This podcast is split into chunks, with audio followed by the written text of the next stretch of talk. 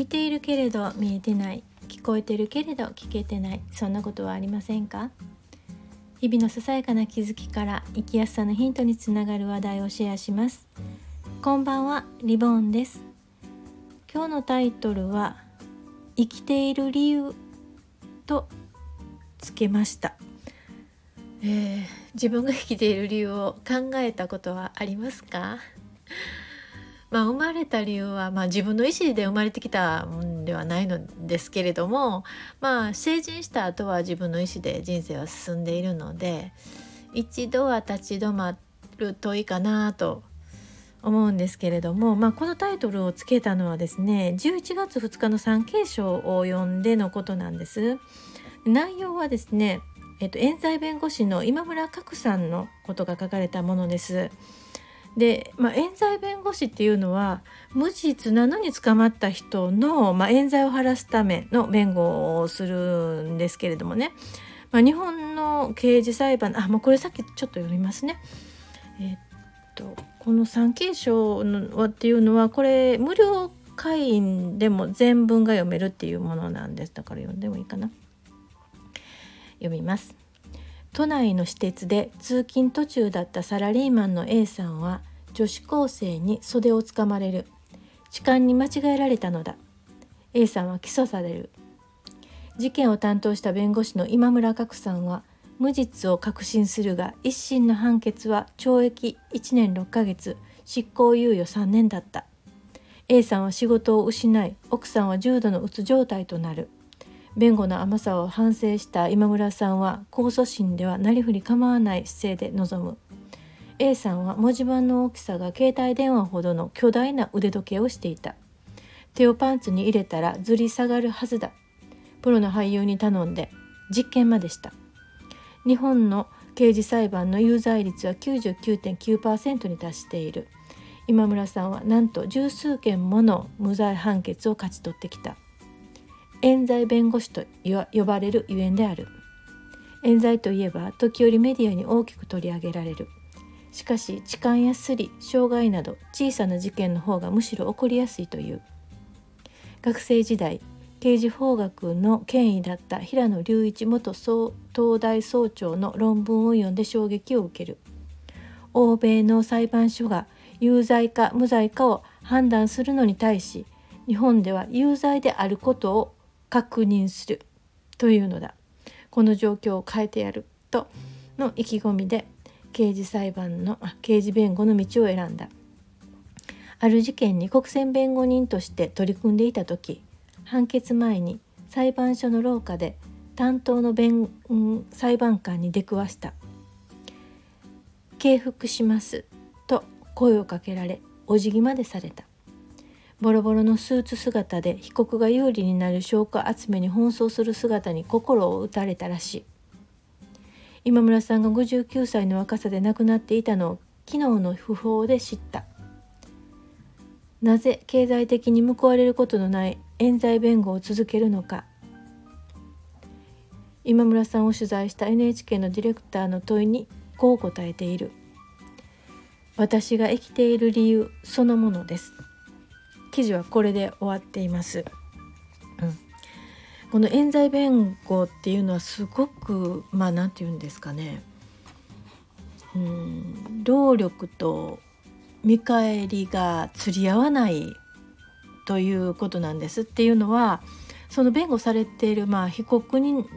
当たる人っていうのはお金がそんな出せないですね。でその割に証拠集めにすごい、えー、時間がかかってしまう。である放火私への本を読んだんですけどこの方の本を読んでたんですけれどもね放火の時なんかってだったらまあ建物をね、えー、作って、えー、そこで実験をするっていうあの実験する、まあ、建物を建てるも大変だし実験場所を確保するのも大変だしかなり費用がかかるっていうことなんです。でテレビなんかでする場合はテレビ局がお金を出すのでね、えー、大丈夫なんだろうけれどもまあまあ言ったら個人この人が出すっていう、うん、となると大変な費用になってしま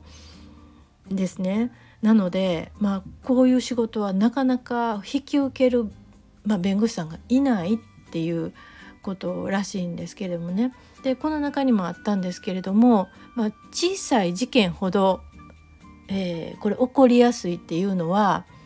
まあ小さな事件ほど無実の人が罪を認めてしまう構造になっているらしいんです。うんまあ、痴漢とかねっていうのね、まあ、痴漢をやってなくても痴漢をやったっていうふうに言われるともうその罪を晴らすのにすごい時間がかかってしまう。じゃあすぐに罪を認めたら前科はそれに対してすぐに罪を認めたら前科はつくけれど、まあ、被害者との間で示談が成立したら起訴猶予になって、まあ、釈放されると。んと何て書いてあったかな、まあ、例えば金曜日にそれが起こったとしたら土日仕事を休んで月曜日に出勤認めたら月曜日に出勤まあ、最短でできるとか、まあ、そういう本当に目の前のことにまあ何て言うかな。もう仕方ないわっていう風になってしまうとか。まあすごい時間警察で責め立てられてそうなってしまうとか。そういうことがあるらしいんですね。だから本当に理不尽というかね。理不尽なことで一生を棒に振ってしまうような罪がかぶせられるっていうことがあるで冤罪のね裁判でこう戦ってねたとえその冤罪の罪が晴れたとしても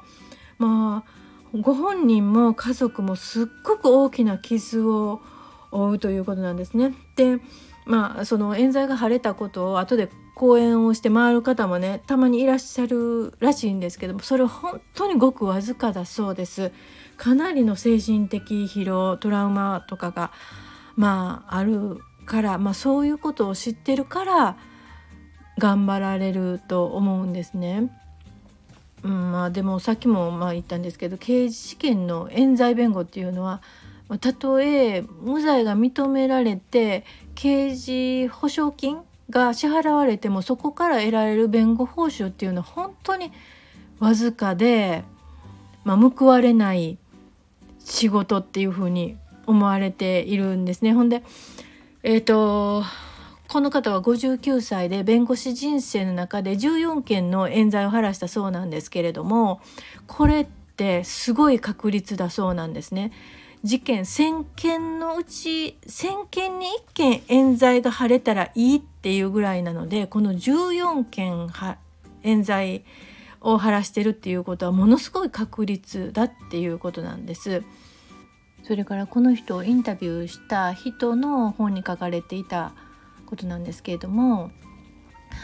報われない仕事それが冤罪弁護なのだ。だからといって今村角は現実から目を背けることはできなかった。見て見ぬふりをすれば自らが生きる意味を否定することになる。っていうふうに書かれてるんですね。うん本当に自分のやることは何なのかっていうのをしっかり分かってはるなっていうこととこの弁護士っていうとね私たちなんかものすごく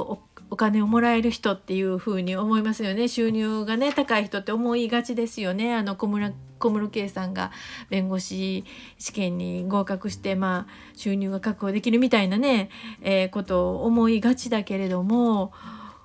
うん、今村角さんの場合は違ったわけですね。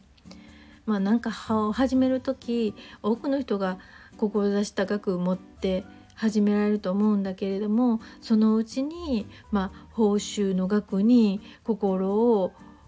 奪われるというか動かされることがまあまあ出てくるんだと、